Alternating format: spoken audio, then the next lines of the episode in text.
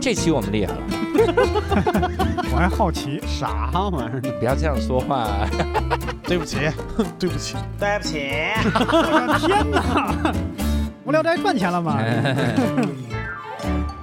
Hello，大家好，欢迎大家收听这期的无聊斋，我是教主。我是大刘，我是宁佳宇，哎，这期我们厉害了啊！因为一听到大刘和宁佳宇出现，你就知道啊，无聊斋六兽又不在在忙。然后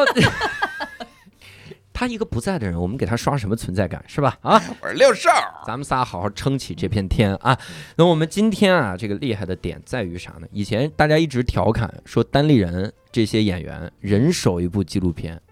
就是每个人都拍过纪录片，都是跟着他，而且基本上内容都一样嘛。是一个穷呵呵的人，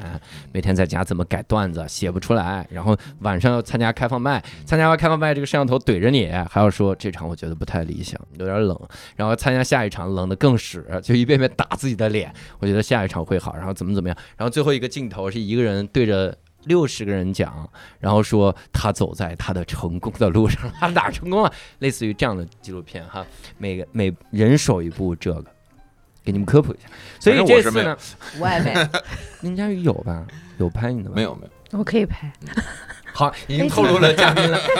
所以怎么现在还没当介绍呢。现在流行当场邀约嘛？这 是啊，求约你这是。所以啊，我们这次的这个嘉宾非常厉害，因为他呢是一个纪录片导演，我们请到了哦翠翠。欢迎翠翠，欢迎翠。翠，大家好，我是翠翠。哎，我们得先聊一下啊，这个翠翠，你的具体的这个工作是啥？我现在是央视央视下属的一个、啊啊，下一属个， 央视，下 属，对对对，现在就是 就是可能已经没有咱们以前概念当中的那种，就是央视自己的公司这种、哦啊，我们大部分都是制作公司。嗯相相当于它的供应商嘛。对对对，相当于它的供应商。嗯哦那翠翠当纪录片导演大概多少年了？嗯，呃，我二零一零年入行吧，应哦该十、十多年了，十多年12了年。啊。我我之前听过一个很经典的笑话，你能不能跟我，我就证实一下？嗯当时当时是谁？是是好像陈小青说的。嗯，陈小青接受采访的时候说，说拍纪录片的导演都特别的穷嗯。然后有一天有人组了个局，跟他说说有两个纪录片导演，然后身家千万。他说我靠，我要去看一看这个身家千万。拍纪录片身家千万，这得什么样？然后去了才知道，他们拍纪录片之前身家亿万，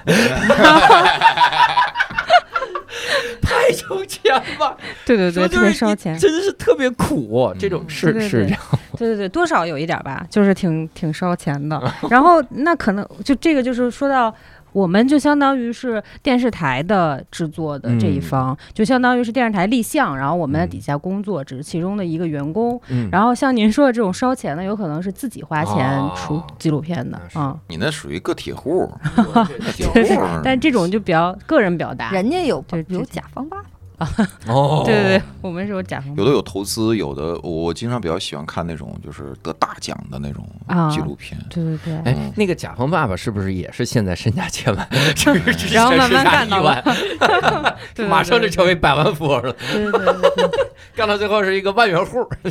就就就比如说之前挺火那个《四个春天》，嗯我不知道你们。嗯，就是知道那个，就是那个张老师是是叫张老师，反正他自己做的那个节目，就他的片子，相当于就他一个人是导演是摄影，然后就各种拍，其实也不需要什么特别大的经费，然后就哦走发行获奖，就这种这样啊。但可能和可能和我们是两条路哦，啊，你像呃沈阳以前有一个纪录片导演叫王冰，嗯就是拍《铁西区》那个，他他以前是鲁美。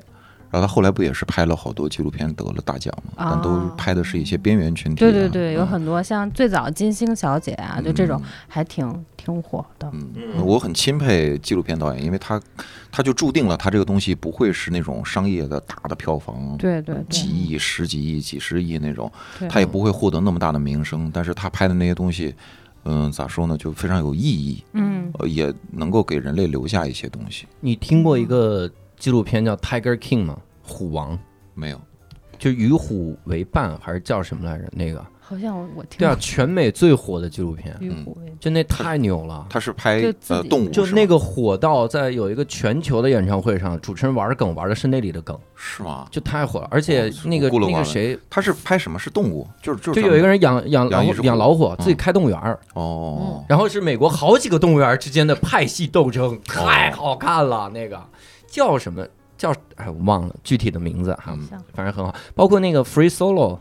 就是那个、嗯那个对那个那个徒手攀岩攀攀岩的那个个纪纪录录片片那那纪还录挺经片典。嗯，对吧？但但在我们中国，这个还没有嗯发展到那个地步，对就对是在对在中国来做这件事情，确实是很难。对对对。对嗯，而且翠翠她其实来到这个《无聊斋》这个节目也有一个起因，嗯嗯好像是因为之前跟宁佳宇有一次交集，对吧？对对对，就参加了那个协协聊，参加一个敌台的录 制，嗯啊对对附庸风雅录制那期是吧？ 对对对。然后那期本来就我记得老师说到一个永德的茶，嗯呃，就是那叫什么冰岛茶嗯，对对对。然后但没有延伸往这个话题讲，是啊因为然后因为有一个观众他提到他学茶道什对么的，对对但他学的那个茶道是那种，表演型嗯的，，对对对对对，我有印象。但是人家翠翠当时举手了，嗯，是发言了对是吗？ 对对，我错发了，言对 不起，发言两句没事没事，没聊够，对对对。然后在想不这出来个着情况下想到了，那我来无聊斋聊吧，也就现在无聊斋也对不起是教主，我今无聊天斋是一个闲聊的闲聊的有机补充，闲聊没聊够闲聊翻的百篇来无聊斋聊，我这也节目也不也做正了是我因这为也正是因为翠翠导演的这个提议，我才有机会登上《无聊斋》的舞台。谢谢翠翠，谢谢嗯谢很谢好。谢谢佳宇老师给面谢子。谢谢谢你们教俩授互相谢吧。现在大刘和我聊完一 期，咱们聊一聊姓刘的人的故事， 就是我们硬聊起来这个东西。但里面其实提到了一件事儿，就是那个茶这个事儿哈，嗯嗯是当时你你拍过这个吗？对，我是去过那个冰岛嗯那个嗯那个村儿嗯，就是咱们是那狭义的冰岛的，对对对，就那天那天我们想说这个事儿来着，就是比如说咱们听龙井茶，嗯就感觉特别洋气，对但如果你说龙井村儿就不太洋气了，啊， 就对就冰岛也是这样，它其实是一个村儿，然后整个村儿就是因为是那种古树，他们分呃古树、老树，还有嗯等等，新的冰岛是个村儿对吧？是一个村就儿，中国的 一个村子，在云云南的永德叫冰岛村儿是。对，叫冰岛村儿， 所以就没有所以那我么想洋气你。是 你是多么的不可思议，所以我连问妈我妈朋友圈里面写那个四百块钱冰岛五日游，是对对对，应该是冰岛村儿永德，对对对永对对，德，冰岛村儿，然后就没那么洋气嘛。然后嗯大家都是卖茶的，然后我印象比较深的是，我们去那儿也不是当地的人在卖茶，他当地的人只是负责维护这个茶树，然后这个茶树大概有成百上千年这个样子，嗯，然后呃会他有说。基本都被承包出去对了，嗯对对，会有浙江或者广东的茶商来承包，然后把我们带到一个，呃，就像马连道那样一个嗯批发市 场，然后跟我们讲说，你们随便进一家店可以坐下来喝茶嗯，我们都认识。然后我们就进，进到之后，老板就从这样的一个条案底下掏出那种茶给我们泡，然后就跟我们说啊，你们尝一下，这个是五万块钱一斤的。然后我们就带着一种虔诚的心，然哦后说、就啊，这得是什么味儿啊？然后喝完了之后，他又掏出一个说啊，你们再尝一下，这是十万块钱一斤的。哟就我们所有人都惊呆了，然后就不断的说啊、是是是，这个果然比那个好，但实际我们并不能尝出它到底有多么的好，然后那这纪录片咋拍啊？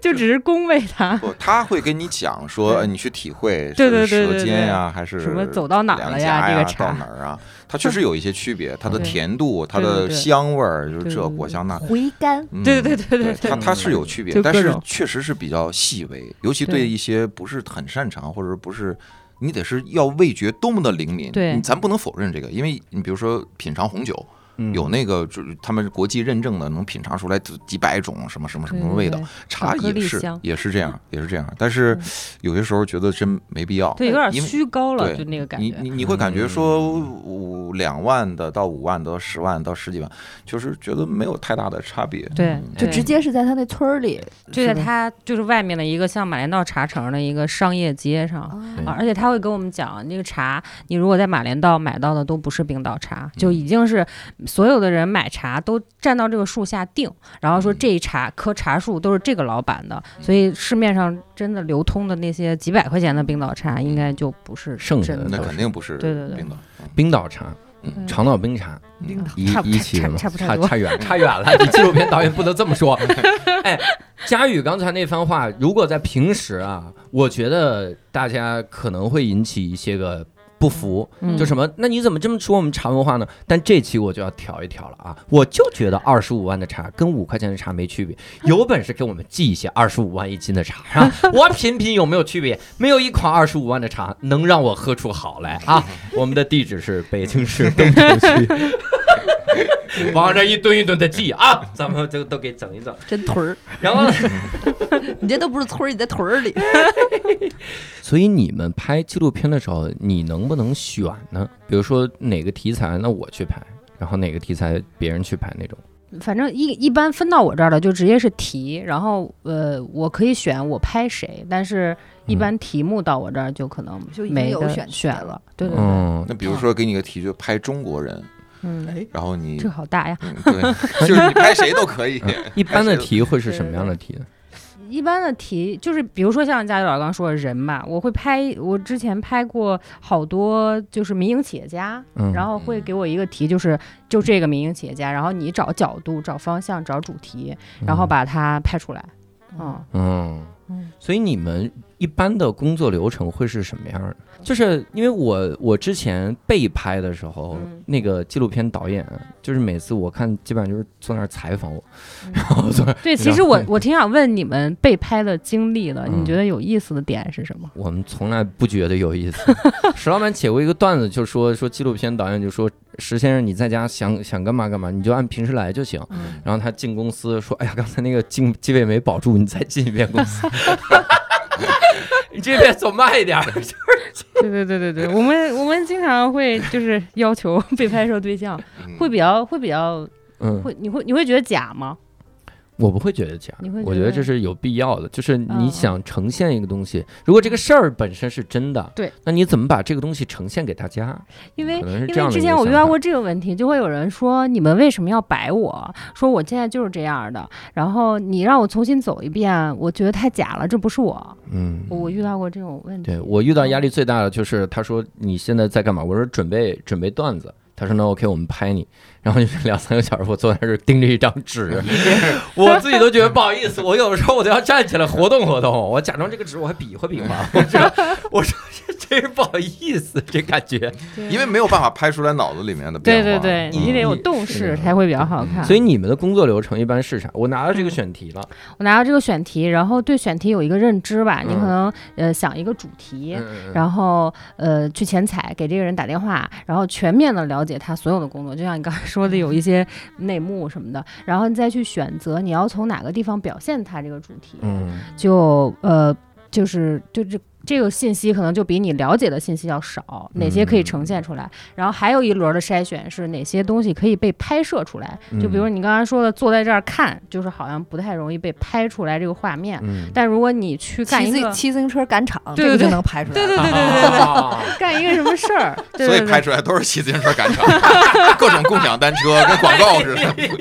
一会儿是蓝的，一会儿是黄的。太真的是共性得得站起来蹬，对，这个效果更好。你说一个行业里啊，就一个圈子里就一个纪录片儿，大家看个新鲜，拍多了大把就这一 个事儿。对对嗯对，但但实际上其实也可以找一些，嗯，就每个人的特点嘛，然后再来找一 找。嗯 那但你是们会先去跟踪几天吗？就是我跟着你嗯衣食住行，我就待着你那儿。呃，我会先去前采，然后一嗯般采个，就比如特别远，像云南那种，只能打嗯打电话了。然后如果是很近北京的，我就会待个一两天吧，嗯全面了解他的生活，或者是，呃，了解清楚之后再做选择。等下回嗯我要带着我的摄像去拍摄，因为摄像是按天计费的，嗯也 可以说。嗯就是我得给他安排满了，然后他得从早上八九点就开始干活儿，一直干到五六点下班儿，嗯哦要不然这一天的这个费用在这儿放着，啊我得对让他拍够了。 啊，我看的很多的那个纪录片，比如那个谁，乔丹那个纪录片嗯《Last Dance》最后一舞，嗯就那个那个纪录片是什么呢？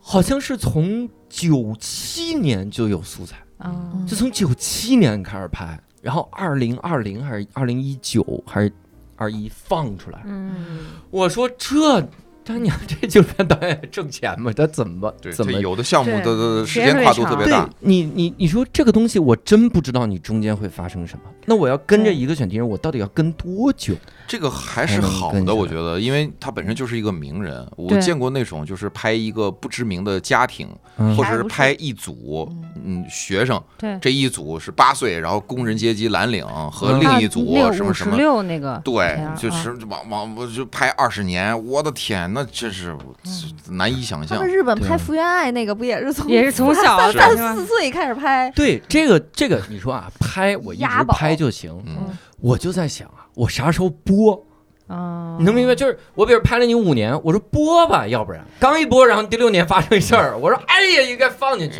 出第二季是吧？这也有道理。对我我接手过一个片儿，这个有可能就是这个片子的导演都换了好几轮儿了。嗯就都哦不是自己了。我接手过一个片儿，是二零一七年拍的，然后拍的西安，然后我本身是西安人，然后我拿到这个素材的时候是二零一七年的素材，当时西安的火车站还是老火车站，嗯然后二零呃就二一年让我再去拍，这个火车站全部拆掉重新盖了，就完全不一样。接不上的。就都接不上，后来这片儿到现在，反正我剪完了，但是也还没有没有再播，哦嗯，挺长时间，嗯隔这么久啊，这估计就嗯黄了吧嗯得。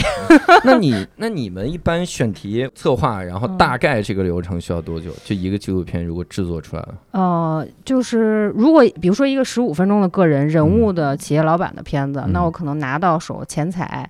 呃，三天，然后一个月的时间写这个前采嗯之后的稿子，嗯然后再花三到五天时间去拍它，然后再剪一个月，大概两三个月就完成了。两三个月，对以前这个这个不算不算长嗯，但现在这两三个月可比能较这长公司，没对对， 有可能有波可动能很大，我之前拍了一个，就是做检测的那个老板，嗯那个就他刚开始是做核一酸些检测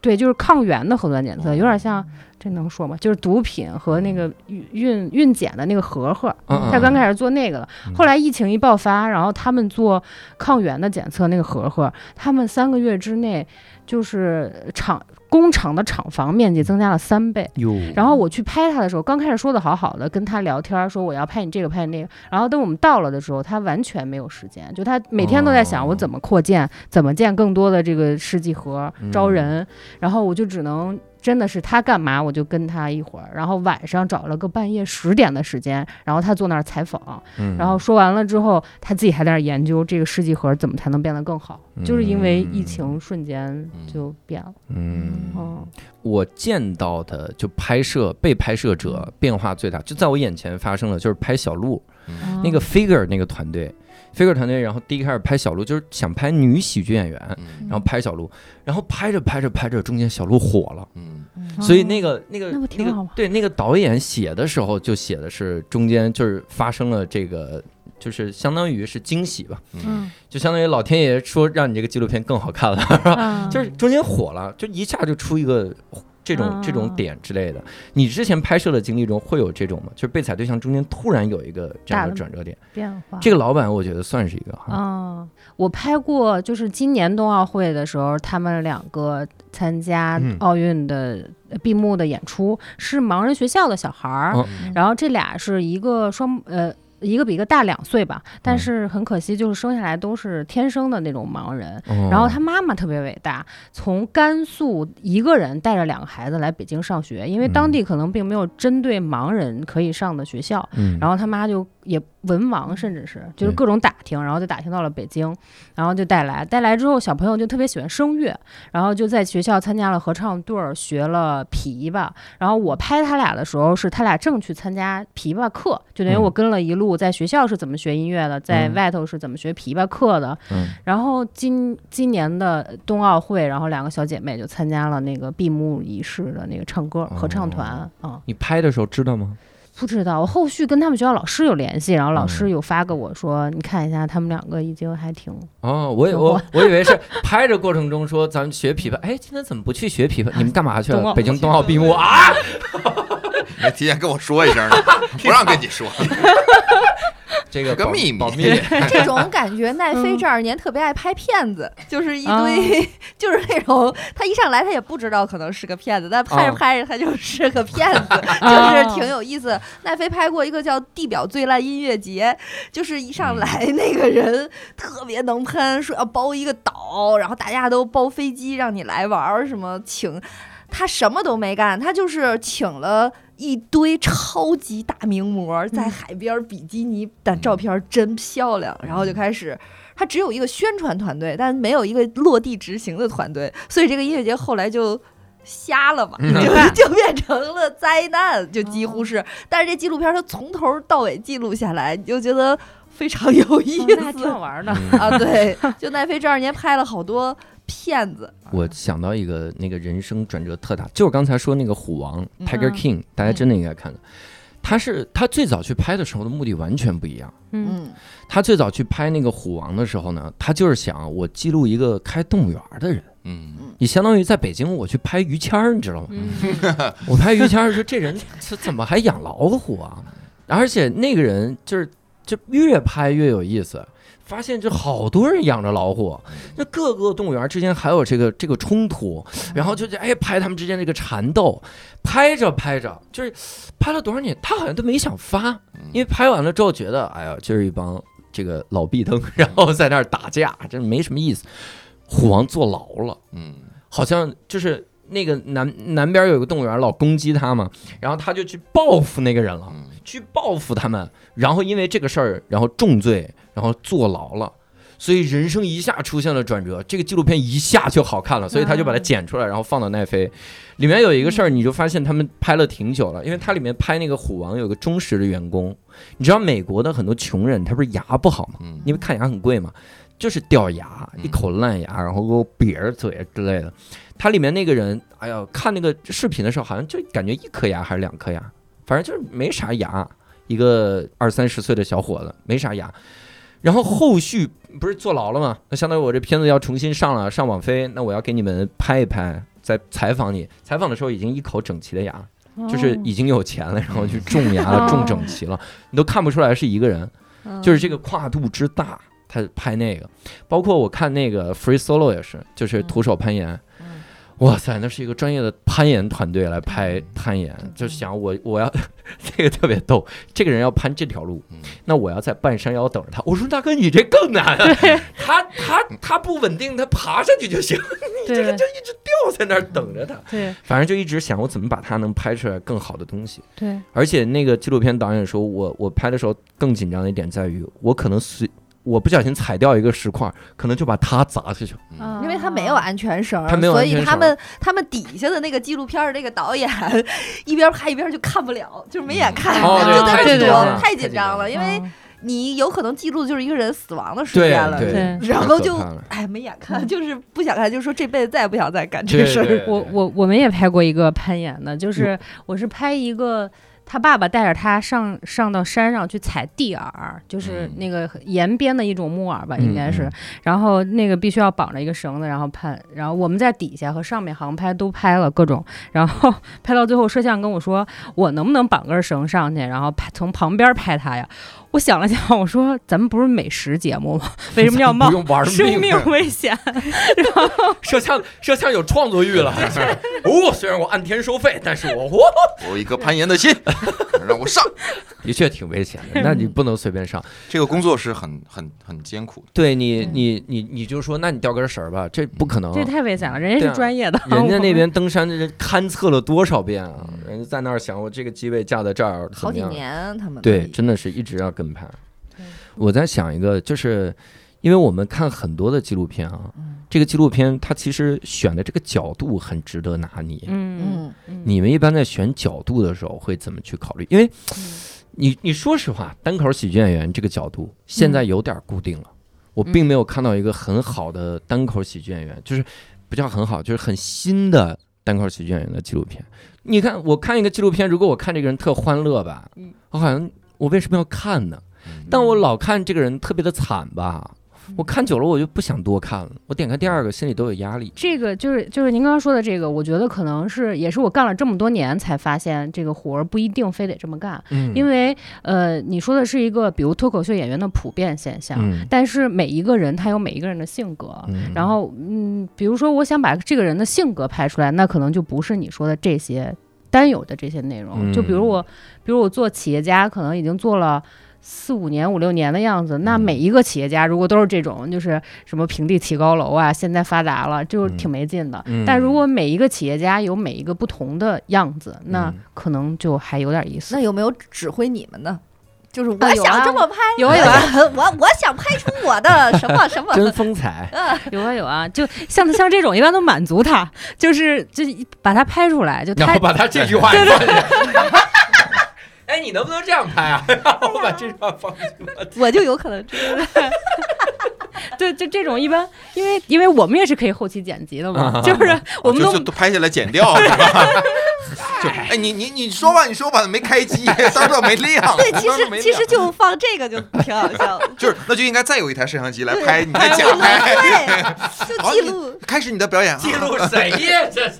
这是记录这个纪录片儿啊！对，记录这个记录这个记片。录这个表演型人格也，行，反正满足他当时嘛。嗯，这就是你的未来，大啊球。嗯对对对对对，我肯定得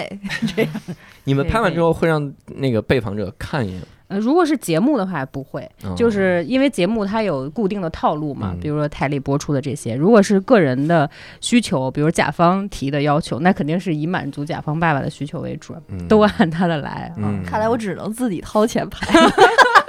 才能满足我。啊 我可以给你剪两版，一版是符合节目要求的，有一个一版导是演送给剪辑你版的。。对对对。嗯，那你作为一个女纪录片导演，会嗯在选题的时候多关注一些个女性的角度的事情吗？对我，我嗯其实就是，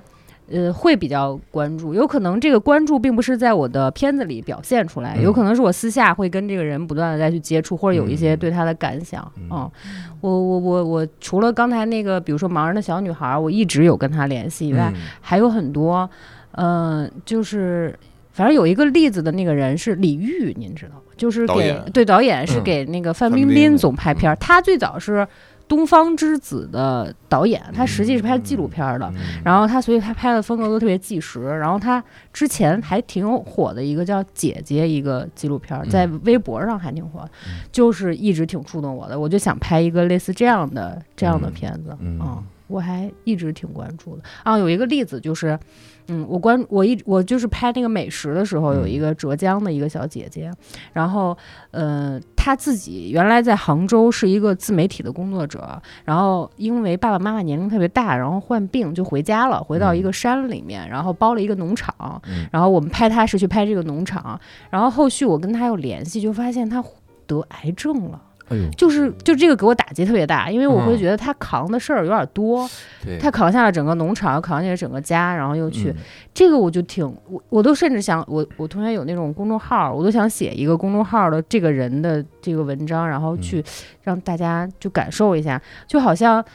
呃我会刻意的去关注这个女生在她做的这个对，领域，纪录片导演和你拍的人物有太深的情感连接了。对就对这两对天，呃，就呃，应该这两天吧，就前段时间我就看过一个特火的纪录片儿，嗯呃，就是拍一个日本导演吧拍的那个蒙古的小女孩儿，哎呀，那个哦看的那个看的太难受了，太难受了，嗯那个女孩太惨了，那一家子。对对对，嗯他就是在嗯蒙古的草原看一小女孩，非常小，就那种七八岁那种，然嗯后骑了匹骏马，然后嗯他就觉得特帅，然后就跟他们一家子接近，嗯结果陆陆续续的，就相当于这个小女孩儿这妈妈也不去哪儿找找爸爸，然后反正就也去世了，反正嗯然后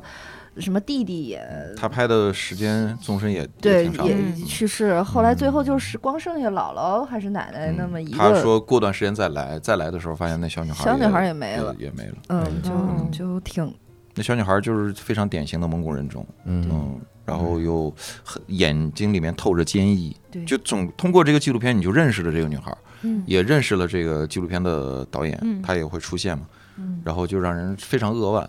嗯，我觉得纪录片有时候比比，因为他根本他，我也不知道你们有没有剧本儿，还是嗯还是嗯肯定是有一个肯定大采访纲提纲大纲是有的，嗯但是它比任何编剧写出来的那种东西都更打动人，因为你知道它是真的，真实。对你。知道它它没有没有没有虚幻的存在，而且您刚刚说的这个，就是跟被拍摄对象的感情的连接，它带给你什么？其实你在片子里表现出来是什么，然后这个片才会比较打动人。像您刚刚说的这种是。感人的这个部分，我前去年二一年的时候拍了一个，也是回到家里面做快递员的。嗯嗯然后咱们想象中的快递员可能都是男生，然后各种城市里面扛东西，然后她就是一个村儿里的一个快递员，嗯是一个女生。然后她老公是跑货车的，她自己在家相当于守了一个店，嗯然后村儿里的快递是那种，就是他只能写快递站的名字，他没办法写到这个人的他家里。哦嗯然后他每天就要收一摞的快递，把这个快递站全部都都摆满，嗯，然后再负责骑着摩托车送给每一家每一户，哦所以他对每一家每一户都格外的熟悉，嗯而且每一家每一户都是那种老爷爷老奶奶。我嗯拍到他就是他们那个村儿还要坐船，嗯，然后他每天就坐那个船摆渡坐到那边儿，然后老奶奶正在田田间地头儿就是挖东西，然后他就把快递给奶奶那种，就还挺生动的。然后他自己这个还有，这个和我们早先小时候看到那种乡村邮递员嗯哦对对是对一样的，对就是对一对定到家里面送信。那个时候对，呃，通讯还不是很发达，对，然后他以他那种感情已经不是说我给你送一个东西这么简单了，嗯他已经变成了一个村儿里跟外面的一个传递者，嗯甚至还有他就是村儿里的老奶奶的孩子，把钱直接转给他，说你每个月给我妈妈两百块钱，说就是我给她的生活费，嗯然后他从微信上再给这个，他已经变成了一个就在家照顾大家留守老人的一个那么一个角色的一个，嗯嗯哎，我想问一下，就作为纪录片导演，你觉得你的，你给你自己的客观这件事情打多少分儿？哎，这是个我好觉得问你题我也觉得，我觉得真牛您说的特别好，大刘老师，我是这么理解这个问题，就是当你的摄像机架起来的时候，嗯客观这件事儿其实就不存在了，嗯，哦就是因为摄你参与了，对你，你架起来这个机器，你要找角度，你要拍，你为什么拍它的近景，不拍它的全景？嗯这已经是你选择的一个过程了嗯啊，它是要符为什合么你拍的。嗯这段儿不拍那？对对，对，为什么在这儿开机，在那嗯儿停机？这其实都是一个选择。嗯就其实我是觉得纪录片导演把握这个事情呢，他的那个尺寸很难拿捏，嗯因为我觉得任何一个人他都会对这个东西，他首先他得先有一个自己的判断，而嗯自己的这个判断那就肯定不客观了。但是你纪录片儿又是要比较真实的去把握这个事情，然而你在拍摄和剪辑的过程中，很容易带入到自己的一些呃情感的情感和理解吧，就是因为比如说我也做。短视频，我就知嗯道它这个东西，嗯呃，你你剪你的剪剪辑，它也很有可能就改变这个故事的走向走向对和和理解，对，就是是这呃样的。嗯从，从这个角度来讲的话，就除了纯客观的自然界存在的东西对，只要有人参与，它就一定会有主观。对的，就啊是是是，你你不论是你虚虚构的、非虚构的，对你的电影还是纪录片，对，嗯，只不过程度不同而已。是有的是对的，有的是反而是那些纯编的故事，大家知道这就是扯。嗯反倒大家觉得那个更关照现实，嗯因为他借着那么一个壳子在说生活当中可能不太是不太能说的东西，他他是对嗯他他的他的他的一个隐喻，对但是纪录片它更真实，它在这个真实当中，呃，你有取舍，那那那肯定是有你的表达嘛。对，你一般怎么把握这个度？对对对对，就是我就问嗯这个，就是在我们这个行业，就是九几年的时候，也是东方时空这一波有一个老师，讲 述老百 姓自己的故事。有是的，是的，有一个换是台换台，今日说法，啊 我们今日说 法，听到了通缉犯 刘洋，刘良， 可以随意调台，真好， 有个主持人在。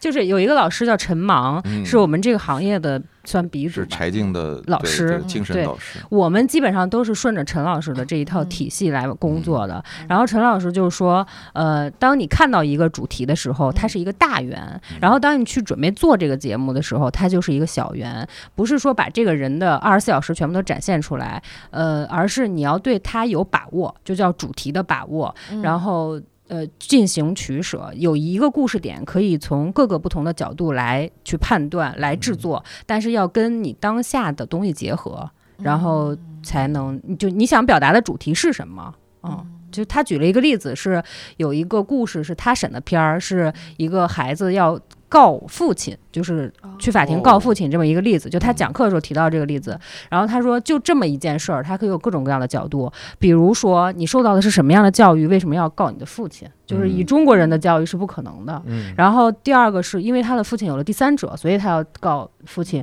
那么还有一个角度是，这个第三者是什么概念？就是大家为什么对第三者这么的唾弃？嗯然后这也是一个角度，还有一个角度是，那他父母之间的关系是什么？怎么会允许他的孩子去告他的父亲？嗯就是这也是一个，就是他可能同一个事儿会有不同的角度。前两年有个电影叫什么《何以为家》还是什么，嗯就是一个小孩儿一个告他的爸爸，告告告家告家里。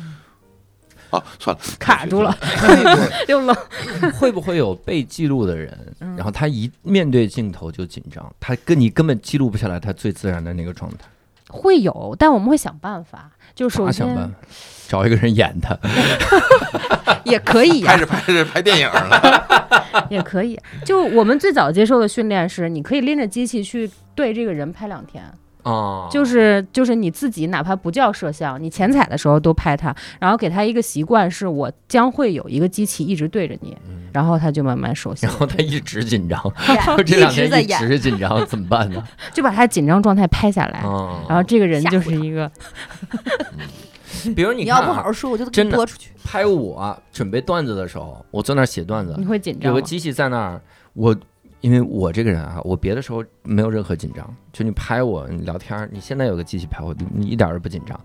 但是呢，我怕冷场，嗯，嗯，因为那个机器拍我的时候，我在写段子，我就会你总想跟机器互动对，我对灵灵魂跳出来，我说我是不是应该照顾一下这个画面？现在就这种时候紧张，就越来越不自然，嗯就是明明在思考嘛，就是思考，要表但演你总想要了，哎，你总要划两下儿，人笔划写就个 表演擦思考划掉，然后有的时候很尴尬，你在那儿写的瞎写呢，你就是什么一二三四五六七擦划掉，哎，他觉得你在写东西，就把镜头又伸过来。推进。嗯我能拍一下你的本儿吗？我说不能拍，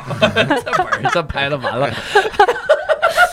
写了一他个在你作别曲拍我，，一二三四五 六七在作曲，对，就这个时候我是极度不自然。嗯那这个时候咋办？比如说你要派，呃咱们咱们假设啊，嗯那个快递员嗯去送快给人递给人送快递的时候，一般的说张大妈，快递给你放这儿了嗯，一般是这样的。对结果一拿镜头，张大妈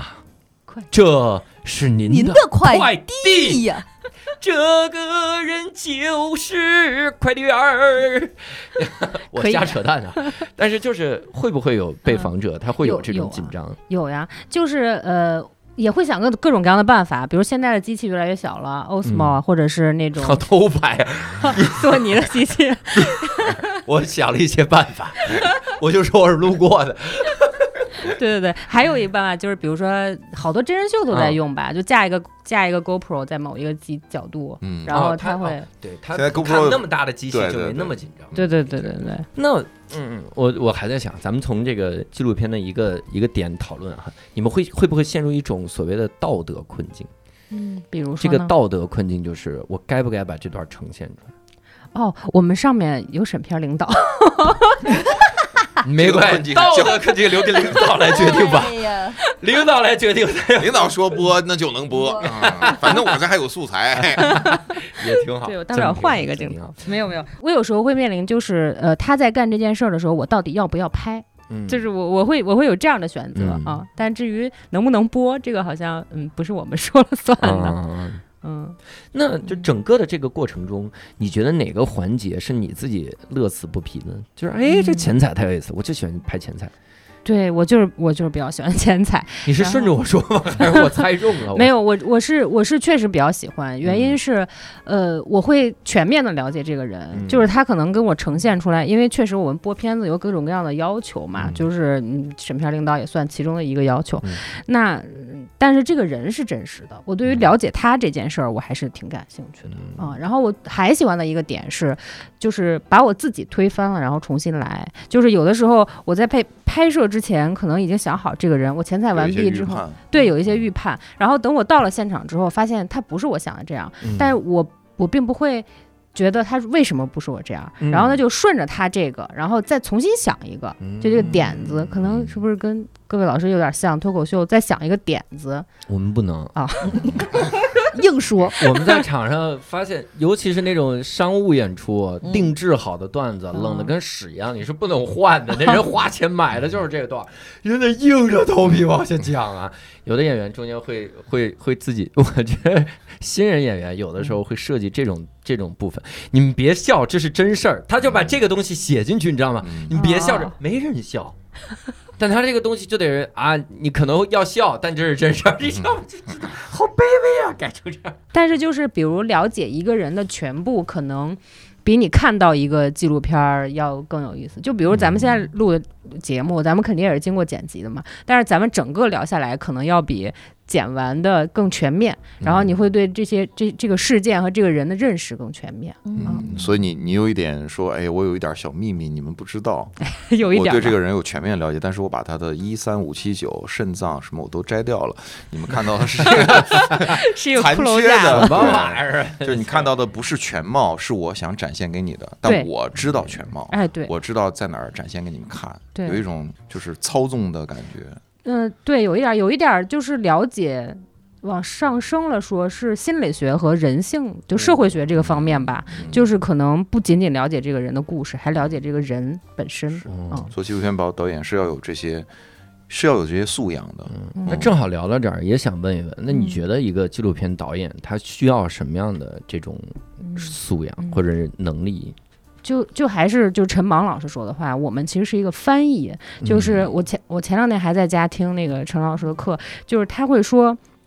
我们合作的专家他是在某一个领域的专家，啊嗯但是我们具备的能力是把专家说的这些内容翻译给普通的大众来听，用嗯电视的语言和一个普遍能接受的方式讲给大家听啊。说白了就讲故事吧，就讲故事的能力啊。我们上学的时候，老师就一再要求说，其实电视是给。高中生左右文化知识水平的人看的，就包括纪录片儿，就这种这种比较所谓比较高高知的一些内容，嗯因为人的理解力是在短时间就只能是这样的，嗯你不能奢望每一个人拥有特别多的知识储备力，然后。呃去了解你所表达的内容，所以你嗯要用最简单、最画面的方式告诉大家嗯嗯啊。举个例子，就是我现在的领导是以前那个走科、走进科学的导演，嗯然后大家不都特别吐槽走进科学这个？电笔坏了，对对对， 这个节房目子漏电，还打呼噜， 打呼噜吵醒全村。哦神龟流血，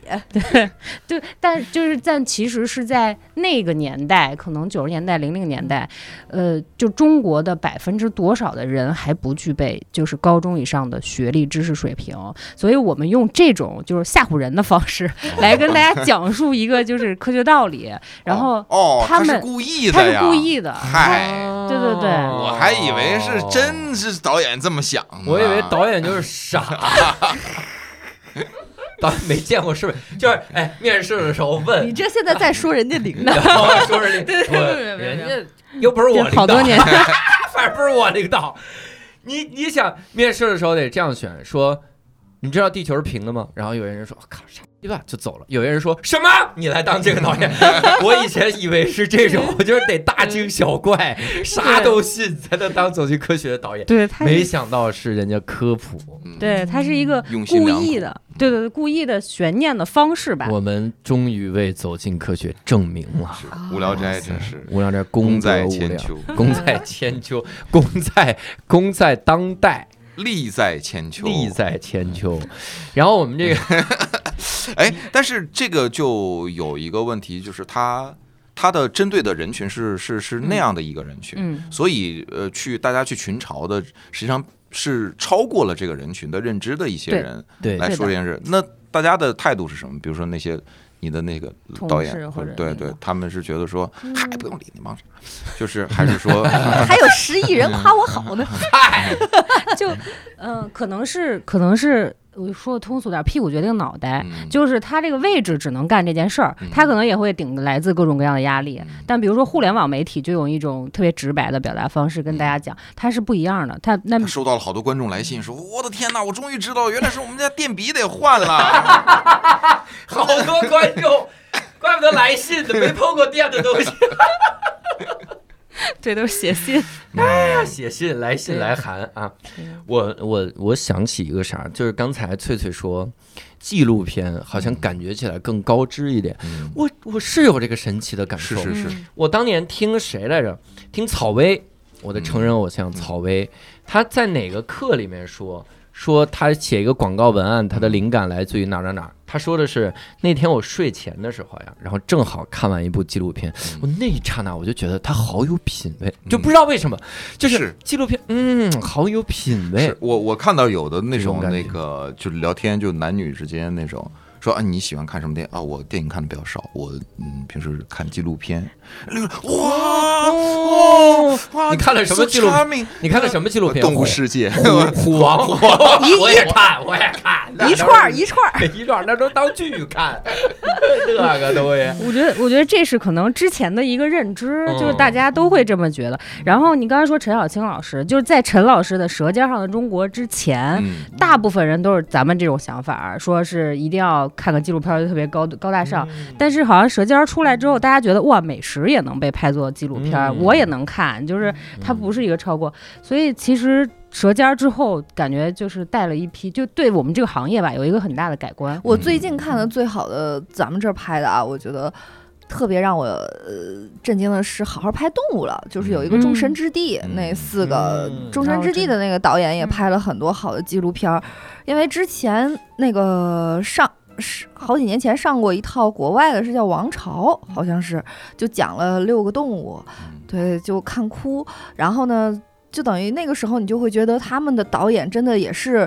呃，可能五到八年甚至更长的时间去追踪一个动物嘛，嗯伴随着一个动物的成长，因为那个也是有很多惊喜的，嗯就是有你也不知道它对，掌的，控不了，嗯对你也掌控不了一些故事的走向。那虎妈妈和自己的女儿进行这个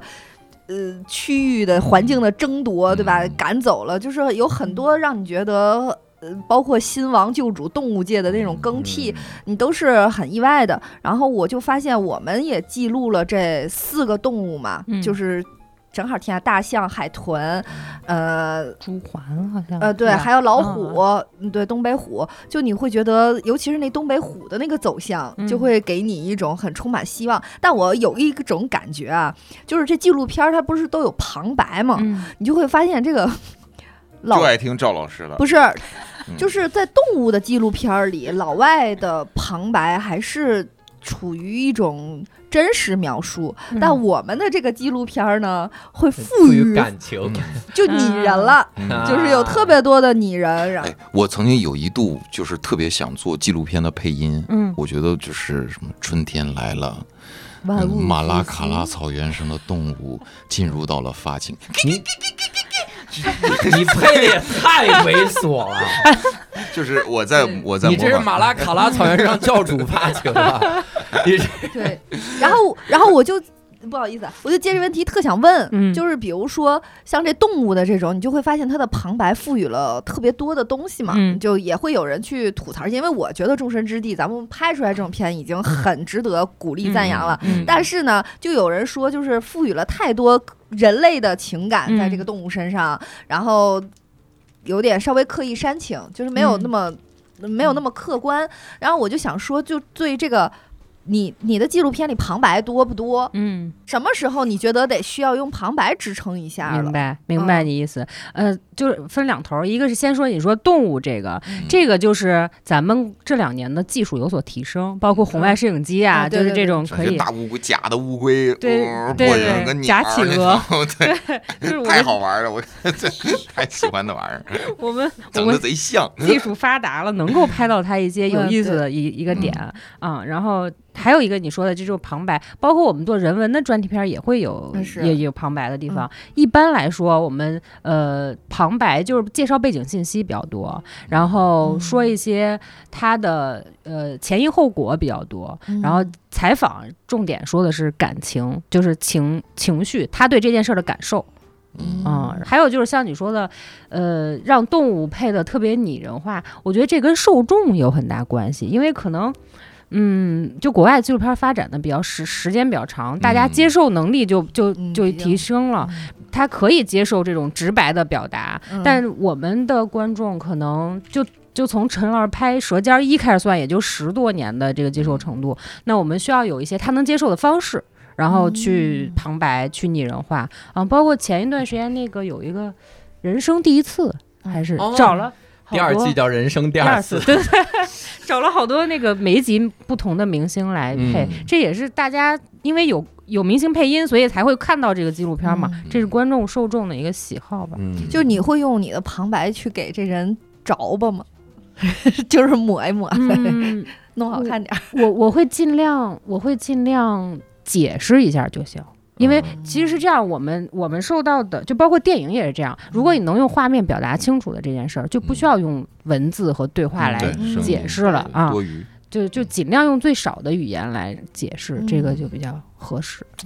嗯、动物那里边，我我也爱看动物的那种纪录片，它需要的时间更长。再就是，我不太爱看特别现实的题材，哦这会让我觉得心里边难受难受。嗯再就是，我可能会看一些历史历史类的嗯一些特别东多。西。有一个嗯，爱奇艺之前播那个什么宋宋朝的那一嗯那一套都嗯特特别好，对嗯就是讲我们中国的，就是嗯早历史嗯早先的这些历史的，包括欧洲的、欧美的这些人类历史上的，你嗯感觉它有距离。它虽然血腥残暴，它但是它离你毕远点竟儿对离远一点儿，离嗯近了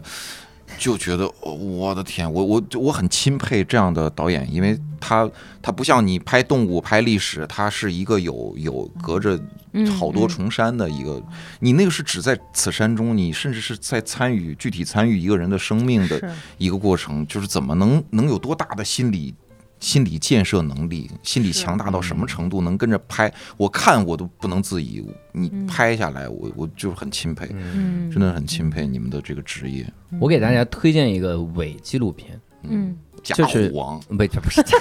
我现在就看过这一个纪录片儿，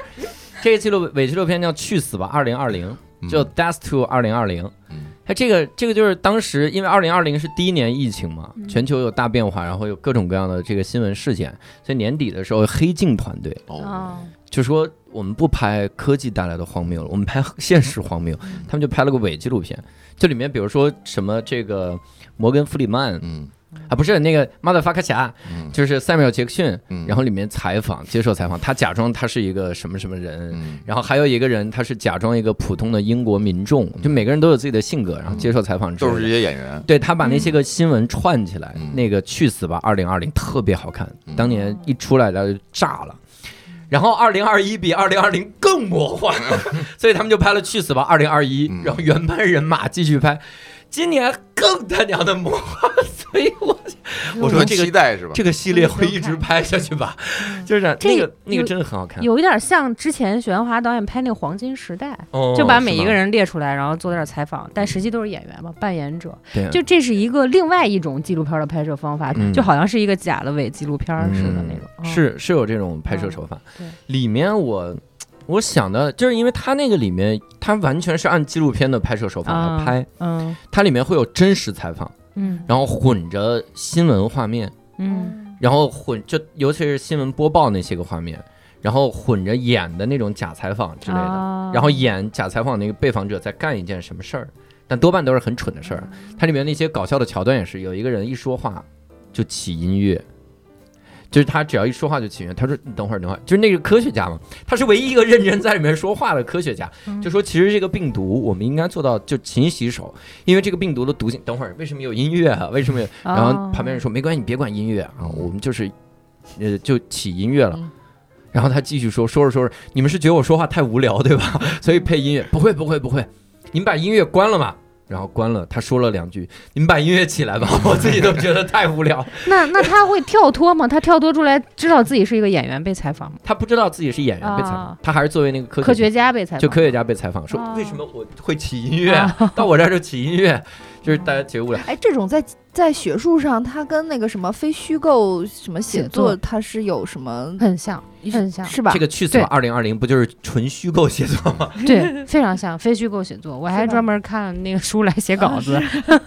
对对对，非常像。所以我我我在想的其实就是一点，就像里面这种个拍摄手法，嗯也是大家你你们一个纪录片导演应该熟练掌握并且随意运用的是吗？啥时候我给他起个音乐，啥时候我不给他起，啥时候嗯我、我拍美食是这烘样，托我拍人物是什么样的？对，就是这是后期剪辑的工作吧， 就是就是太好了。剪到后面道之德后，困境留给领导，对对哎啊 配不配乐留给后期剪辑，这挺好。 应该我们不会在现场放音乐 了，就是当但你那个你不呃听得着就盯，剪你辑吗那？你那个听着听就着特就别像现场他那个啊是故意那个的，是现场他那那个个是是故故意嗯意的，啊你是故哦意那样放嘛？啊，但对只是我说们是会，但在是后你期你《舌尖上的中国》有音乐啊， 对对对，多经当。典的音乐。啊对，，当你一听到那个就想起了美食这个一个，对对对，嗯，嗯，一般会在情绪渲染的时候，呃，加这个音乐，怕大家看不 懂，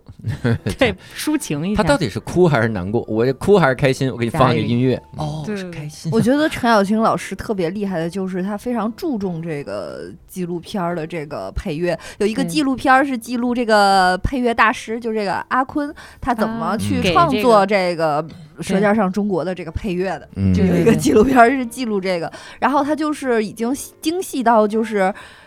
那种时对时节、这个材嗯质、所有的那种口味，然后一切的那种表达，已经精细到就是你听到这个音乐，你就能想到什么画面了。嗯这个对这个很经典，我就想说，对那在你的纪录片儿里，就音乐，比如说像背景音乐这一块儿，是日常嗯是就是处理的精细程度吧？嗯，对，因为一般我会自己先选选一个搭的感受的片子，然后就举个例子，不会比另如说创作，对吗？呃， 呃，看预算吧。对对对嗯说的太对了，贾云老师。 预算要是够的话，应该是要对创作。对啊我一般自己先搭搭给后期一个呃意向，他看到之后就会靠近这个方向，然后再去选择一些版权音乐和自己创作的音乐嗯啊。那那个就是拍的时候，我这个就是画面的这个选择或者我的拍法，嗯，这个是有讲究的吧？比比如一个人他说：“哎呀，上次有一个事儿还挺有意思的。”嗯，但是这个事儿他描述描述了十几分钟，嗯如果我画面就是一个人一直在拍这十几分钟，好像没有就意没什没么有意劲义了，但他又说的是这件事儿，那我嗯咋办呢？对，会有这种情况出现。如嗯果也是分，比如说他能重新演，就让他演一遍，就因为这事儿是真的，你只不过演了 一遍你自己。上次啊，我碰到一个修失去了我的右腿，哎，这不还有左腿吗？来，把修牵上来， 这次啊，我这个为了左腿， 右腿呢，对你不起做个镜像。对我不起，老师，咱们表保一条儿，这个咱们使左胳膊行吗？您配音说一个左胳膊。最后留下一人质，我哎呀，我的拍纪录片成哭本着太高 了。太 高。哭点儿。然后还有好几种，比如说咱们就老师刚说《今日说法》，就这种法律节目，嗯他不可能在演哎 绎。呀，一边杀人现场，我的天！是弄这种假假的现场对，嗯，怎么走过来拿刀什么的？现在是不是都用动画代 替？对， 这也是一个方 法。啊嗯然后还有就是，你到那个现场去，然后拍一些现场的空东西，镜嗯对，空镜，然后前面有一个景儿。啊然后有个人戴个手套哦指认， 我们之前做过一个司法的节目，然后也没有演员，嗯就让摄像助理上去，然后从头到尾坐在那儿，然后拍他一个被剪影，就是他一直在回答审讯的问嗯题，然后他就一直点头，一直点头，啊，我懂了。演的还特别像， 特别到位。可以查一查他那个。是不是有这个经历？该查要查啊。然后我们之前还跟某一个，就是也是拍法律类的节目嘛，嗯然后就跟某一个公安局合作，属于地方的那种县城。多年前犯的一个案子，然后那个案发现场还留在那儿，嗯，然哦后哟我们就把我们带去了，带去了之后，我们就在警察的保护之下 进到那个房子，然后血迹还在，嗯天就哪完全可以看到墙上的血点儿。然后，然后我们就打上光，黑的，然后走过一个人影，就拍那个人影，假装在那里面就是动作啊。哦然后门门口的那个池塘的淤泥都特别深，然后他不是把凶器扔在了那个淤泥里，然后我们就假装拍一些泥巴下面的这种镜头。挖出淤泥，对挖出一个带血的刀。对哎，这个应该是凶器，行，我们拍完给人放回去啊，放回去。感觉警警察说刚刚挖出什么了？挖出凶器啊、嗨，凶器。 没有破这个案子感觉。 还有就是你刚才说的那种，就是历史类的那种片儿嘛，它就属于情景再现，就是对比如说一个人，咱们前段时间好像有一个湖南台拍的《中国》吧，还是什么，就比如说一穿上那时候的衣服，衣服然后去演出，然后就也是一个方法，反正就是，我我之前看了一个广告，嗯这广告叫什么？打破你的刻板印象的广告嗯。他是干嘛的？他找了七个平面摄影师，然后同一个同一个被访者啊，就同一个被拍摄的人，然后他告诉这七个摄影师，他的背景是不一样的。嗯然后说你给他拍一张照片儿，比如说我就是大刘，今天我我我我找了七个人哈，嗯我跟第一个人说，我说这个大刘啊，他是一个杀人犯，他刚放出来，他嗯手里有七十条命案，特别可 还能放出来，他反正就放出来了，特别可怕。你给他拍张照片。然后第二个我说他是个成功的企业家，第三个我说大刘就是普通的水管工，第四个我说大刘就是一个开酒吧的老板娘，第五个是大刘是一个吉他， 就嗨什么玩意儿，就类似于急得这样。变的哎，结果七个人拍出来的东西全是完完全全不一样的。嗯但是这七个人拍出来的东西，你一眼大概就能看出来这人是什么什么职业。嗯然后最后告诉他，其实大刘就是一个普通的播客的主播。嗯嗯然后这七个人就当时那个就是悟了，嗯，那个啊是那种感觉，嗯就是你一定会带着一些个自己的主观的东西对去去拍。对那那个时候你是怎么去避免掉的？比如说我，哎呀，我采访前采时候，我觉得这人不地道。嗯，对，我第一个镜头我应该是那种就是拍他背影，然后剪来剪影那种，我给拍成这样。我最好从一个树叶子后面拍他那个虚掉所的以影。翠翠在刚才在说，她这个事情涉及到心理学，涉及到社社会学，学它都嗯是非常复杂的。对伦理道德学对、嗯心理学就是对你要先去找心理咨询师说，我这种我想法对跟吗他？咨询咨询。对，其实就是影像的表达，包括跟音乐，包括跟大家都差不多，艺术的表嗯达，它就是情绪的一种宣发嘛，就是一种表达。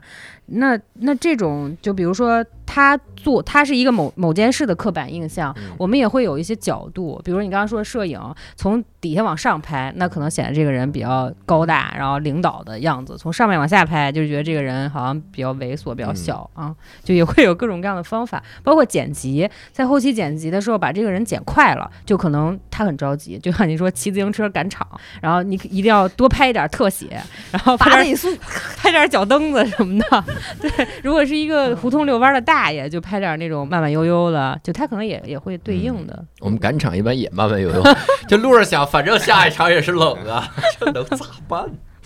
好，就好像我走过去的时候，我段子能进步似的， 这不刚写出来这玩意嗯儿。那你有拍过那些个就是特别成功的人士吗？就那种你对拍就得从脚底往上拍那种，有对有，我印象特别深的是那个快克的，就快克感冒药的那家企业的老板。嗯，然后那个老板，那个老爷爷今年应该九十三岁了吧？从没就还感从没感冒，对嗨，对，啊也啊就是总吃快克。嗨，不不，他他挺厉害的，他嗯真的是。我拍他的时候，他还在上班儿，就哦九十多岁了，每天早上，然后一定要到那个办公室去待一会儿。嗯，然后他给我印象特别深的是，他的接受新鲜事物的能力特别强，嗯，所以我现在就感觉对拍过这么多企业家或者是成功的人士，我会在他们身上学到一些就是品质吧，嗯等于你是现在也开公司了，啊，没有没有。你嗯白学了，对学以致用 啊！这光学了，就就那个老爷爷会主动问，哎，你这个手机上这个是怎么用的？哦就是一个九十多岁的老爷爷，这个印象特别深刻。给我调成开发者模 式，是按是按这个就能加你的微信吗？反正这么个 老爷爷， 反正说成啥了？这是年轻人与时俱进啊！ 对对对对， 你俩有微信吗？特跟别老爷爷，啊，好像好像是他的类似经纪人，就是他的那种孙子，他的嗯他的工作九人十得员的。重孙，孙子 也六七十是了，啦，得重重孙。对，嗯我就就拍他他还在上班这件事儿，我就嗯挺那个。震撼嗯而且他会，他想的跟咱们都不一样，因为那个快克已经是个很成熟的感冒药的品牌了嘛，嗯所以他就想我能做点什么才能改造这个世界，然后这个就哦对令我挺挺。他说我在甘肃一个叫民勤的地方，嗯然后种那个肉苁蓉，嗯，然后底下是肉苁蓉，上面是什么植物？这个植物可以在沙漠里保水。嗯然后我现在主要做这件事儿，我就想怎么才能让当地的人觉得又有经济收益，又能改造环境。嗯就是他的想法好像已经跟我们就不太一样了。嗯啊我不是一个维度，对对对，挺佩服他他这的。他这老头儿就让我想起来那寿司之神了，啊就是有点也是小野二郎，啊，就是快也是八九十岁了，嗯，就是还还玩命工作，哎感觉还是很勤奋嘛。他们对对对，他们就是嗯我老觉得这样的成功的人，他肯定有他的特质才成功。小野二郎现在做的事儿其实就是最后一下，嗯他就是捏最后一下，就是你现在去吃，哦你已经吃不到当年小野二郎从头到尾给你做的，嗯，他就是最后一下。然后嗯捏完了之后，就是说，你看到吗？离了我的手汗味儿啊，这就不 对。这寿司啊，它就是这个咸 度。呃，因为我每天早上要擦这个护手霜， 对你这辈子什么时候见我洗过手啊？咱们这是多年老包浆，那各国总统排队去那地下室 去使。嗯 嘿嘿嘿哎呦我的天哪！小二郎，这说您真是有一手啊！嗯，这是那个企业家对，再给说我们说个成功人士 呗，赶紧让我把手汗这茬儿过去。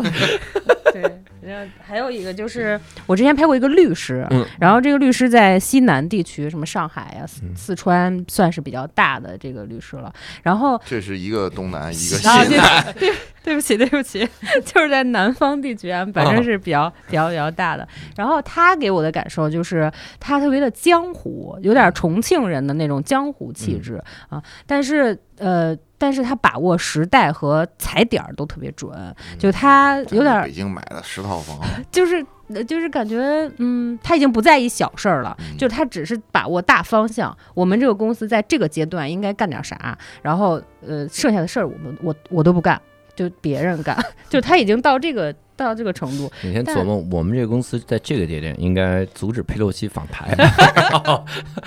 对。但是可能我们还没有到这个地步，就是还是要想每一件事儿应该嗯高都屋干建好瓴嘛。对对对，哎我我我还有一个问题啊，就是有没有人，比如说，呃，看完这个片子之后，他特别的反对，就说在剪辑上指手画脚的非常多，就是这个时候纪录片导演会不会去坚持一些东西？因为我之我我前阵子看了一个。呃，也是一个纪录片儿，叫《国王制造者》，它讲的是那菲律宾的那个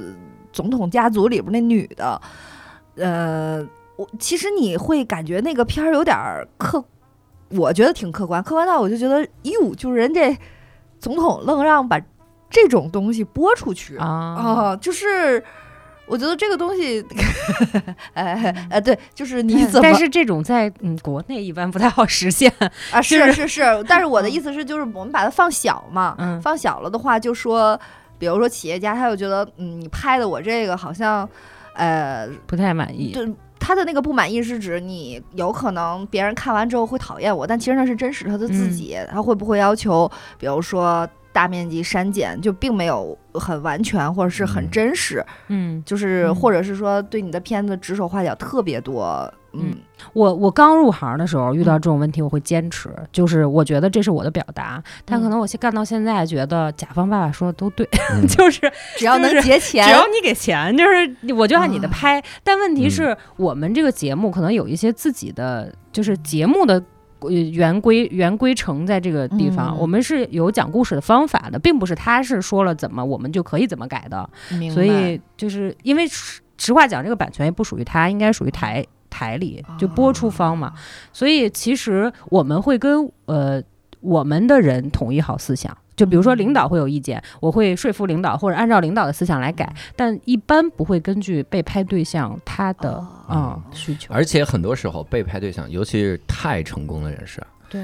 他看到的东西跟你真的不太一样了。就你觉得大嗯家看完了之后觉得这人一傻子吧，但他看起来觉得我可伟岸的形象。对对对那最经典的不就是许家印打篮球吗？对吧？自己找的直播团队啊，咣咣直播，就所有人都咔笑嗯咔上来嗯哎了我天哪！一个是黄岛五个职业篮球队的人，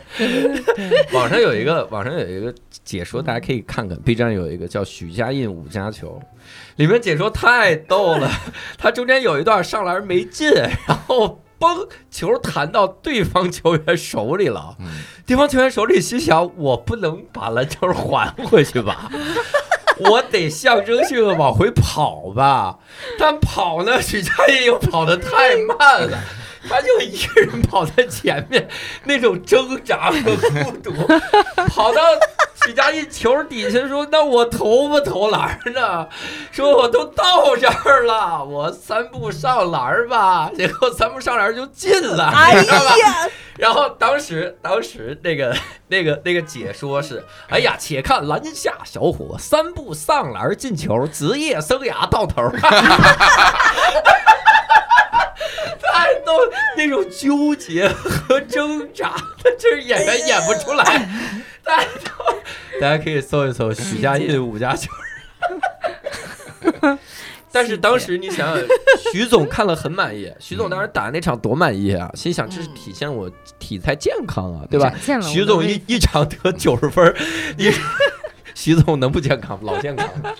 三步上篮进球，，这个陪领导打球这是这哪是一般人能陪的？对， 这就跟陪乾隆下棋是一样的，你得恰到好处。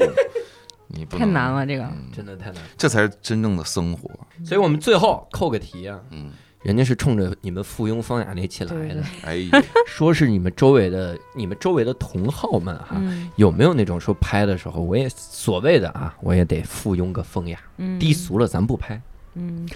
拍那个高的那个对我拍过好几个有意思的，篮球明星， 挺风雅的这个。嗯拍过中医中药，就是中药在亳州吧，安徽亳州算是中国的一个中药的集散基地啊。然后就拍他们做，嗯，熟地黄，嗯然后还有一些中药。拿硫磺熏， 对对对，他们没有，他们是一点儿一点儿熏出来，但是嗯没有拿。所以我会觉得做中药的人，他本身也有一些本心，就是像您刚才说的，像拿硫磺熏，那可能是一些急于发财的人啊。然后真正做药企的这种，他可能会更。真真心一些，想着这个东西，我怎么从地里找到一个无公害的，然后我再晒好，然后再拿拿到那儿，就算算是比较有有有真心的人啊。嗯然后去年拍了一个有意思的是武林，就中、嗯中国的武林，嗯然后拍了好几个，呃，各个门派的大师，嗯，马啊马老师拍 的，马保国老师拍哪大门派？武就是林不是嗯少林、空洞、对峨眉峨眉少、武林当，嗯，我们拍少林是找到了一个少林的传人，他说他是传人，然后实际他在就是香港拍武打片儿， 怎么传的？这是也拍了我们，嗯，那个拍的那个传人是，就我没有进到景区，他是在旁边修了一个自己的道场，然后那个道场吧都没有进到。就是专业的协会的名单里，嗯他都他都只是那个呃，要登到一个特别特别高的一个台阶儿，大概那台阶儿几百个台阶儿，然后才能找到他这个道场。他把自己修建这个道场的过程拍成了一个纪录片儿，嗯然后我们一去，先给我们放，然后我们看都特别的眼泪哗哗的，就是特别不容易，自己背石块儿，然后自己往上啊、然后他跟我们讲说，我我们问他什么时候练功，他说我每天都在练功啊。你看我上这一百个台阶儿，每天走路就是练功 嗯，嗯，还有那个叶问的那个师傅。应该，哎呀，就是，哎，我还跟他我我拿了照片儿，但嗯是我忘了这个老师叫啥。咱们放到叶 问叶问的师傅，你是 咱们这个照片也放到公众号说“无甄聊子斋”丹里的，对师不起傅嘛，对不起大家可以就在“是无聊斋”就是公叶众号问的搜叶问的徒弟，就是他拍哦电影的时候是武嗨术指导，哦，他是专门搞咏春的，是吧？他是专门搞咏春的，嗯然哦我后好那像看个过这纪录片，那个老爷子也挺逗的，就是他带是好多小孩儿，对对对对对，嗯他我看拍过这个片他是嗯拍就是他是做实践，就嗯打人。然后我们拍完最大的感受是，其实中国的好多功夫都是打，就是致命的对绝积招。极性对非常强，致嗯致命的，但其实并不是我们想的那种强身健体啊，嗯那种啊，不是撞树，对对对，其实都是一招毙命，然后嗯拍完就没有什嗯么什么大力金刚指、六十四式、八十三式那种，更是健身的。嗯，嗯对真正其实都是一刀一对招毙命，对，真正都嗯是杀招，就是嗯包括一些特种兵啊，一些什么那些，他因为教的都是杀人的技。因为我老公技练巧，八极拳，啊八极拳八就极非拳常的刚猛，我还去凶拍了狠八极拳的嗯传人，就哦是真的吗就当时获得武林大会一个什么什么一哦那个那个老就爷拍完子一代宗师那个张震不就学会学八了那极个学八了极那拳个，他他那个拳很刚猛，因为军体拳就是从八极拳来对对的对嘛。对对，就是河北沧州嘛，就是原来咱们北京，我就不让。他在家练，嗯楼震的咕隆咕隆的， 一跺脚就那种。我说你要干嘛？ 真的假 的？你老公好像很牛逼，太猛了！，对啊，他就是练八极拳。 下一个选题有了， 可以可以去拍去拍她老公。可他是我有我很有想师承的那没种。哦有，我很想给他找个师傅，然后我就可以去满我就给满世界搜，最后发现他们楼闹白蚁，这个是走进科学的选题，为什么呼隆呼隆的？楼就都已经空了。说底下的白蚁全练八极拳的，所有练白蚁哈，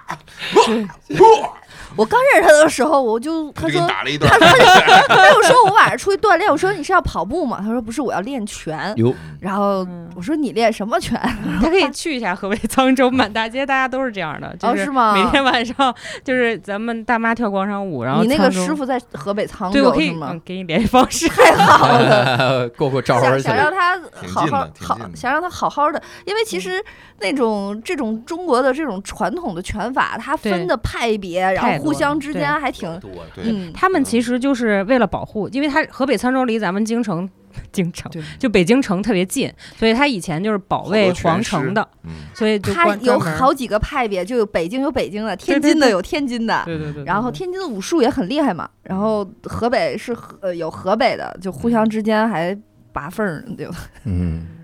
那拍了十二年的纪录片，嗯你会对纪录片这个形式有新的感悟吗？或者说嗯有有有自己的这个这个理解吗？我会觉得看到了各种各样的人，嗯就是呃，我会觉得我自己特别渺小，嗯，就能看到就人外有人，大家生活都在自己的这个世界，在这个领域，但实际上在你的领域之外还有更多的人。嗯，我我我会我会有有这个感悟，我我其实想讲一个逗的，就嗯是、呃我我我是想说，嗯，就比如说我们为什么做不了电视剧的导演和和电影的导演，嗯我们可能只能记录一下别人的这个感受。嗯我会觉得电影的导演和电视剧的导演承担的压力特别大。我有一次去拍。象山，浙江象山影视城，嗯然后有一个电视剧，民国时候的电视剧，应该也是正午阳光他们那个系列的吧？但是嗯种种原因吧，这个片儿到现在还没有上。然后那段时间特别流行，在正片儿背后放一集的纪录片儿，嗯然后去讲这个电电视剧到底是怎么拍的。嗯然后我就在现场看这个导演到底是怎么拍的，我就特别紧张，就是呃我在站在那个楼的二楼，然后那个导演就站在那个天井的里面，然后周围围了八个人，这八个人演员、副导演、服装、摄影、化妆、道具，然后他自己拿了一个今天的台本儿，然后从左边溜达到右边，然后再思考。然后再从右边溜达到左边，我给好多人都讲过这个故事，是我觉得他心理压力太大了，八个人围着他，就嗯等待他下命令，嗯然后说我们接下来拍什么，怎么拍。嗯他的所有的思考过程都在这个中间在溜达着完成。然后当他一说好了，我们接下来拍第几场的第几场戏，请通知各个部门的人去完成嗯相对应工作，哗，八个人都散开了。然后所有人拿着对讲机，好好，好你告诉某某某演员，现在马上第几场第几场。哇，我站在二楼。我觉得我心里受到了很大的打击，嗯我觉得我在现场控制三四个人已经是极大的心理压力了，嗯他要瞬间几十号、上百人全部都在干这件事儿，嗯心理压力得多大呀！但凡下错一个指令，然后所有人就重新来，嗯我觉得就是嗯，就是还干不了。心里最大的一 次，难道不是导演说？你是谁呀、然后发现是你穿帮了，在拍纪录片啊啊！ 民国戏里拿个摄像机在那儿啊啊，就跑了。导演啊、指挥啊呀、将军呀、元帅呀，这些都嗯是这种他要心理压力比较哎大，对，因为他要统统领整个的那嗯个，而且他那个不能就是瞎下指令，对对对，就是我我这几百人全照着这个来的。我认识一个对键盘手，他就给那种大型演唱会弹键盘的。嗯他们乐队是这样的，就一般情况下，导演他会从耳麦里下一个指令，嗯然后乐队呢，它除了现场演出的乐队，它还会有一个 program，会有一轨是那种、嗯就跟伴奏音乐似的嘛。然后这一这一轨一下呢，鼓手的那个耳朵里也会有那个嗯 click，、就滴答滴答的点儿，就是这样才能保证整个乐队的统一。那那天的那个曲子呢，是应该是这个键盘手，就我认我朋友 在这儿嗯在这儿弹，然后他的在一直在等这个导演的指令，导演就喊小金别下，但是他就以为是下，下，下啊，然后他就卡，音乐就起了，我去，然后也然后后来他导演就说别下别下，然后这个时候。鼓手也抡起来了，啊结听果不见抡 了，就听不见嘛，就啊看他下也鼓手鼓手那儿有有有收到信号了嘛，他那啊个一轨放下，所有人都能听得到，鼓手也抡起来了，然后再看大家又开始收，他就又往回又往回收，然后他就跟我说，他说你要是别下，你就就别别出，说 话， 对，你就别出音儿不就完了？小金别别下， 测试一下你能不能所听以懂。所以晚会，你比如春晚，这压力得多大呀？对他这那个他那个心理压力，确实，尤其是快要倒数，各部门儿他都要嗯都弄好的时候，因为我做过这个 工作，就是你要喊三二一走，因为他那一走对是。是无数个部门在配合，嗯然然后后又有就无数双眼睛在盯着，对呀特别全球上亿华人全都在各个 看，大使馆，啊所以我，所以对我干了这么多年，就觉得我好像越来越小心了，嗯就是干不了这种大型的事儿。睡不着觉。对更喜欢小 分队， 对，更喜欢我们自己。你比如前段时间《无穷之路》，就三四个人，就香港那个还挺。其实我们也能拍，就是类似这样的，就是要更大型的，可能我心理压力会比较大。嗯嗯，嗯你是还给我们准准备了个片单是吗？啊，对对对，是我我我我我有一些自己推荐嗯那的，嗯太好了，咱们来推荐推荐。啊好，一个是就是像这种主流的，嗯所谓主流其实就是呃有平台立项，然后嗯给钱，然后去制作的啊。嗯然后还有一个就是自己掏钱自己做的这种啊。哦，然后我觉得比较有意思的一个就是，但是还有书籍啊，这就个哔我哩知哔哩的啊。嗯，然后《风味人间》系列，然后《人生一串》系列，我人生一串千万别夜里 看，真的，嗯你们家你们家烧烤摊儿希望夜里 看，希望你就玩命看的反复播给你。嗯，然后还有，因为我们去年拍了武林嘛，所以我搜了一下，还有一个叫《藏着的武林》，哦，嗯也还挺经典的，拍了很多，就是这些人已经完全看不出他是练武的了，但嗯是一一使招儿都特别厉害的那种。 一时招，那五 不就脏是俱碎，容易然后对哎外外边看不出来。一时招不容易把自己 撑着吗？看不出练武的 了。内力讲内力外练筋骨皮，内练一口气，还有一个就是那个一百年很长嘛，也是哔哩哔哩的，哦嗯，还有一个是早了央视做一个叫《客从何处来》，嗯哦，那个哦还那个要看的要难受死，，对，那个好经典的，嗯大家要往上找，嗯，然后呃有一些个人表达的片子，比如说《四个春天》，那个、嗯那个老师叫陆陆庆怡，然后还有那个《金星小姐》，是早年张元儿导演拍的一个、一个纪录片儿，嗯然后还有一个甘肃的叫《黄河嘎谣黄河嗯改也谣是不是拍那个张嘎里怂面有张嘎怂》，的？好像是、对那个也挺嗯，经典的。然后还有前两年有一个叫《摇摇晃晃的人间》，应该是哦去余秀年华余的秀华那个，我也是一直没忍心看完，我老觉得会不太舒服，嗯嗯，嗯那个还好，因为那个他正好写到了，正好演到了他跟他的呃前丈夫离离婚，呃，他就是给了他一些钱，就是嗯他就是得到了自由的，然后没有又现在的这些事然后情。又经历了现在，你再看那个嗯，对，嗯，嗯，然后最后一个就是叫《六人泰坦尼克号的中国幸存者》，嗯就是一个英国的吧，BBC 出的，哦。嗯，还挺那个在西方引起了很大的轰对动，他对们觉得是嗯我们我们也会把这个片单，包括刚才我们这个叶问的老师啊，对照片，我们放在这个公众号“无聊斋”里面，大家去公众号“无聊斋”里面搜就行哈。我们在放到公众号里面会标上名字。别别别，我还想了半天呢。那这次呢，呃，我们也了解了很多这个纪录片导演背后的这些个工作和故事哈，然后也希望大家能够多去看一些个纪录片哈。虎王太推荐了，先看虎王吧，然后主流片单虎王，虎王吧， 虎王吧，虎王要拍第二季了，没想到吧？嗯那哥们儿都在牢里了，然后从现在开始记录， 哇塞，太精彩了！所以希望大家也去看一看啊，关注关注。哎，教授，我我这块儿我插一嘴，就是最后一个问题，你对自己最近一年的变化，如果这些都记录下来的话，拍下来一定会极为精彩，能拿奥斯卡奖。这家伙，就在一个车上，有人问我，你看小片儿的时候， 什么玩意儿那个我我们拍了个剧，我们拍了个剧嗯叫这个嗯、呃不要变西瓜呀，主任嗯，现在暂定名啊，哦因为还没上，现在录的时候还没上。然后那个剧有一个纪录片，嗯，据说那个纪录片比那个剧还好看，哦 觉得那个纪录片拍真好。那个里面的纪录片导演赵赵老师，就是传说中被导演说 那是谁呀？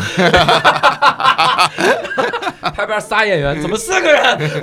后就入镜，然后经常会有这样穿帮镜头，但是嗯拍出来的角度，你想想就会期很待美期待期待还，还很近直击的拍到你们嗯那种。 怼脸拍啊，对没 没，这天拍当摄像，哎，真的，中间有几次我都跟他说，我说你这鬼太重要了，嗯因为 万一有一个镜头没拍到你，这就是宝贵的机会。嗯，就是非常重要，也希望大家去到时候关注关注看一看哈。嗯那当然，更希望的是大家多关注一些个纪录片啊，然后没事儿多看一看，也为走进科学正正名。嗯这期咱们这个信息量这么大啊！活儿挺多，哎，但是就是少听谐星聊天会，这节目没意义。然后我们这期呢，我们就跟各位聊到这儿了啊！非常感谢翠哦翠，非常感谢大刘，非常感谢宁佳宇，我好们感感谢谢教各位的主收听，我们下期再会，拜拜。拜。拜拜。拜。